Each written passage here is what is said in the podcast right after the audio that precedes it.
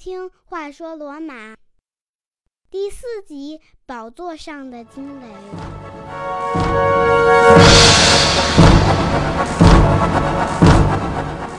上集的故事中，我们说了第一任国王罗慕路斯是如何解决罗马城建立之后面临的两个最棘手的问题：罗马军团的建立和人口的壮大。此外，他成立了元老院管理国家，并和萨宾人达成协议。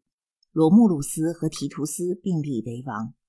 本集节目中，我们就来说说这位传奇国王的后半生，以及他的生命是如何莫名其妙的结束。他的一生从头到尾都是一个神话。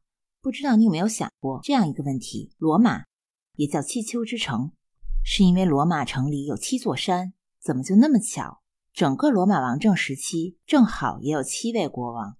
从公元前七百五十三年到公元前五百零九年，王政时期历经二百四十四年，七位国王足足统治了罗马二百四十四年。如果我们用二百四十四除以七，约等于三十四点八，也就是说，每个国王平均需执政三十四年九个月。理论上倒不是绝对不可能，但我可以断言，实践中这绝对不可行。漫漫历史长河中。没有任何帝国、民族或是国家，甚至一个私营企业或者国营单位，能够在那么久的时间里只有七位统治者？难道就没有哪个国王英年早逝，亦或战死沙场？我猜你可能立刻拿出个例子来反驳我。英国的伊丽莎白二世女王，她自一九五二年登基，一九五三年六月二日加冕女王，已经做了将近六十五年的女王。他是英国在位时间最长的君主，也是近代史上执政最长的统治者之一。这是特例，不能算作是常态。特例不可能在同一个国家一而再、再而三的重复发生，就更不要说连续七次了。这个话题我们一会儿继续。先来讲讲上集提出的拉丁语单词。上集中的拉丁语单词是 nisi，n i s i，在拉丁语中这是一个介词。是如果不是的意思，相当于英语中的 unless 一词，用法也和 unless 相似，一般和否定词连用，双重否定表示肯定的意思。举个例子来说，罗马人常常把这样一句话刻在日晷上：“Oras non numero nisi serenas。这句话用英语说就是 Hours aren't counted unless peaceful。字面上看是如果没有阳光的时光就不算数。此处的 peaceful 一词不能译为和平，而是要理解为阳光。因为日晷的原理是利用太阳的投影方向来测定并划分时刻，所以在阴天和晚上这种看不到阳光的时候不能用。选这个词来讲，是因为有一个小故事我很喜欢。我们熟悉的珠宝品牌宝诗龙将卓越的珠宝工艺镶嵌于时间之上。使腕表不再是仅用来标记时间流逝之物，而是让幸福更加完整的艺术品，帮你定格美好的年华。之所以它能赋予腕表这样特殊的时间美学含义，正是源于我们刚刚讲的这句话。菲德利克·宝诗龙的第一家精品店坐落于巴黎皇宫十五号花园中，有一个在正午准确对时的新日晷，每天把明媚的阳光反射到店内，上面刻着。Horas non numero nisi serenas，这句话可以引申理解为“我只愿细数欢乐时光”，让我们也只记住生活中的美好，忘掉不快，让明媚的阳光照进心里。好，现在让我们来看看本集的拉丁语单词 “pullus”。这个词用英文字母是这样拼写的：p u l l u s。在下一集节目中，我会详细解释这个词。感兴趣的朋友在收听本集播客的同时，可以在我的微信公众号“话说罗马”中查阅到这个词的含义，还有很多和节目相关的资料。你只需要在微信中搜索公众号“话说罗马”，点击关注。请记住，只需输入中文“话说罗马”四个字就能找到我，或者登录我的网站三 w 点话说罗马点 com。我再重复一遍：三 w 点话说罗马的全拼点 com。言归正传，继续讲我们的罗马故事。刚才说到哪儿了？对我们正各种声讨罗马王政时期只有七位国王的不合理性。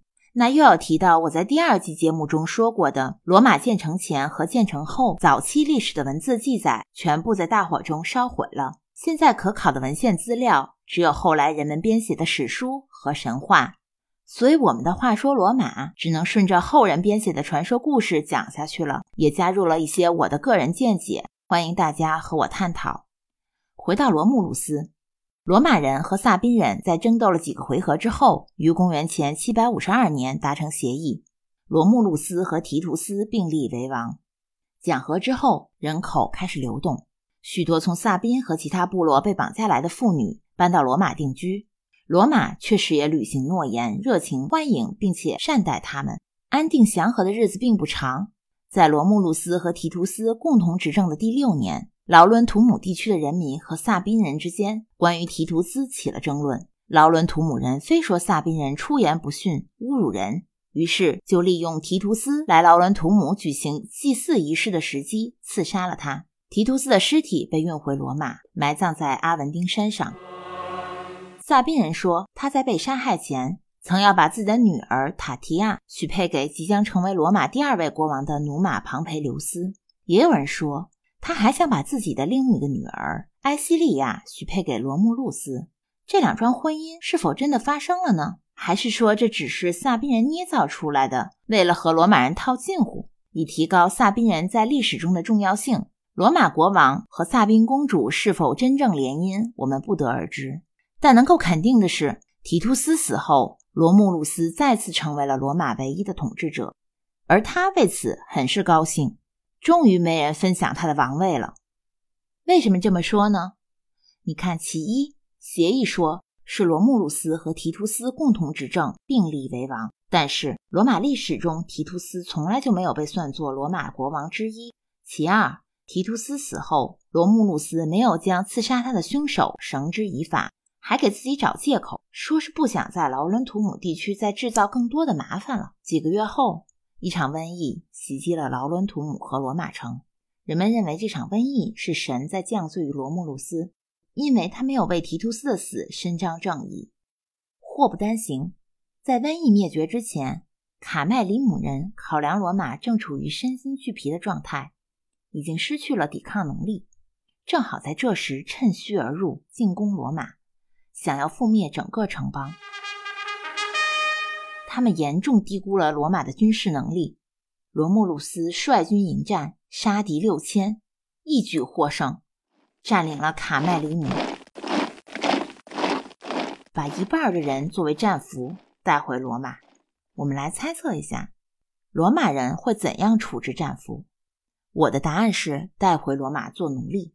当时奴隶制在罗马已经开始被广泛接受和使用了。虽然奴隶还远远算不上是劳动力的基础力量。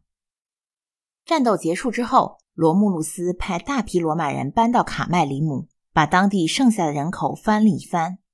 他自己凯旋而归，在罗马建了一座祭祀火与工匠之神福尔甘的神庙，并把他的战利品——一架青铜的四马战车，还有他自己的雕像放置在神庙，以炫耀自己的胜利。这只是罗慕路斯诸多战争中的一个。他所经历的诸多战争中，大多数都是和罗马北部城市为爱的伊特鲁里亚人发生的。每次都是罗慕路斯击败伊特鲁里亚人。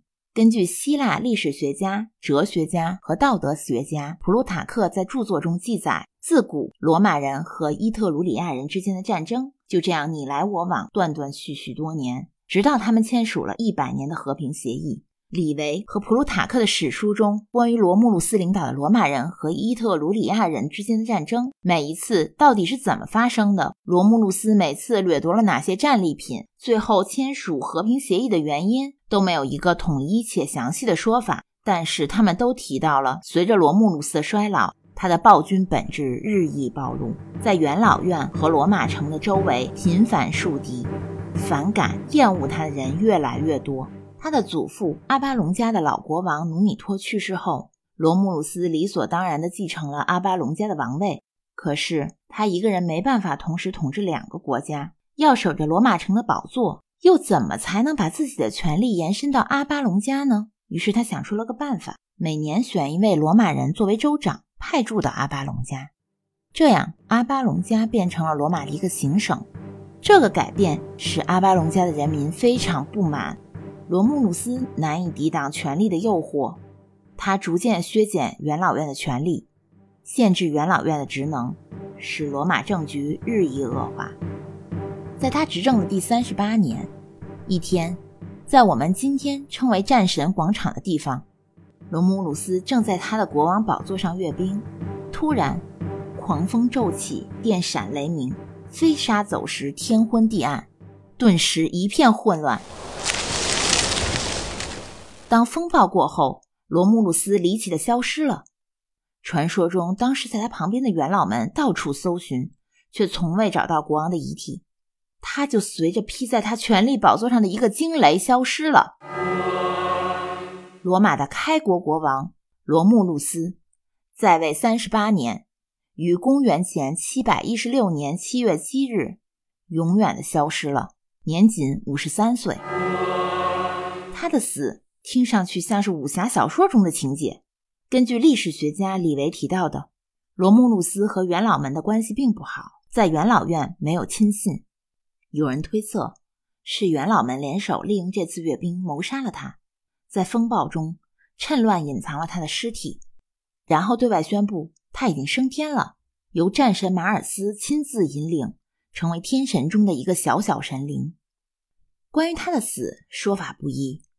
罗马人民不愿意相信罗慕路斯被谋杀这样的说法，就出来另一个版本：罗慕路斯生前好友普罗库拉斯曾在众人面前庄严起誓，声称他在旅途中见到了罗慕路斯。他说他已经升天了，成为了罗马人的吉祥之神奎里努斯。若干世纪以后，他就成了罗马人在提及罗马早期历史问题时的统一答案。例如，是谁开创了这座城市？罗慕路斯。这座城市是以谁的名字命名的？罗慕路斯。是谁组建了保卫这个城市的军团？罗慕路斯。是谁创造了罗马的元老院和部落体制？还是罗慕路斯？哪位国王亲民爱民，无私的与萨宾人分享自己的王位？不用想都知道，罗慕路斯。随着时间的推移，社会的发展，历史事件被后人揉在一起，切成小块，简化结构，是为了后人能够容易消化和记忆。不仅是在罗马，这样的例子还有很多。在美国，谁打败了英国人？乔治华盛顿。是哪位英雄穿越特拉华河，领导爱国者取得胜利？乔治华盛顿。今天已经很少有美国人知道。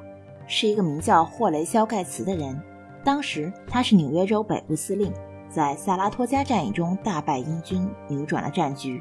此后，法国才终于同意伸出援手，帮助美国打败英国。但是现在，霍雷肖盖茨的名字只有历史学家知道，就连美国高中生都没听说过他。一模一样的情形，从加拿大一路向南，到南美洲的阿根廷，从古埃及一直到二战结束。甚至到冷战结束，随处可见。我们的生活节奏越来越快，大家爱吃快餐，好像只有把历史事件简化到像吃薯条一样省事儿的时候，才能记住和消化。对待历史，就像对待装在纸袋里的薯条一样，土豆被切得细细长长的，炸好，不怎么咸，也不怎么烫，吃完就可以扔掉。听上去很可悲，却是事实。说回到罗马历史。有件事一直让我百思不得其解：李维、维吉尔等史学家，在他们受命编写罗马早期历史和起源的时候，既然已经无证可考了，那他们为什么不再多美化一点呢？既然叫神话传说，那为什么不把那些神话故事伪装得更加美好和伟大一点呢？换作是我，我是不会把罗马的创始人写成了一个残忍杀害自己双胞胎兄弟的人，居然史书中还要反复提到。罗慕路斯是被一个妓女抚养长大的，长大成人之后以偷窃赃物作为消遣。好了，好不容易把罗马建成，又因为城里都是一群无所事事的废物，没有女孩子愿意和罗马人成亲，逼着我们这位已经前科累累的国王，为了解决光棍问题，不得不组织集体抢亲，强抢绑架妇女。唉。读着罗马的神话传说，我发现有时候真希望那些伊特鲁里亚人能够打败罗马人，主持正义。可偏偏就是这群被狼养大的罗马人，总是锲而不舍地战斗着，取得了一次又一次的胜利。渐渐的，我明白了史学家编写罗马起源和早期罗马这些神话故事的寓意。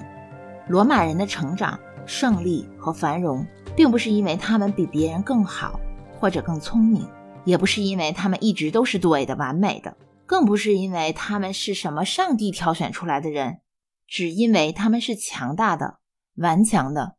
他们知道如何在战场上取胜。正如一句谚语所说：“History is written by victors, not losers。”历史是由胜利者书写的，而不是失败者。可谓胜者为王，败者为寇。这里只是我的个人见解，欢迎大家各抒己见。下一集我们来说说罗马的第二位国王是在怎样一种艰难的情势下登上王位。他又是怎样在短短几十年内给罗马带来了翻天覆地的改变？如果你对我所讲的故事感兴趣，更多内容可关注我的微信公众号“话说罗马”。感谢大家的收听，我们下集“话说罗马”再见。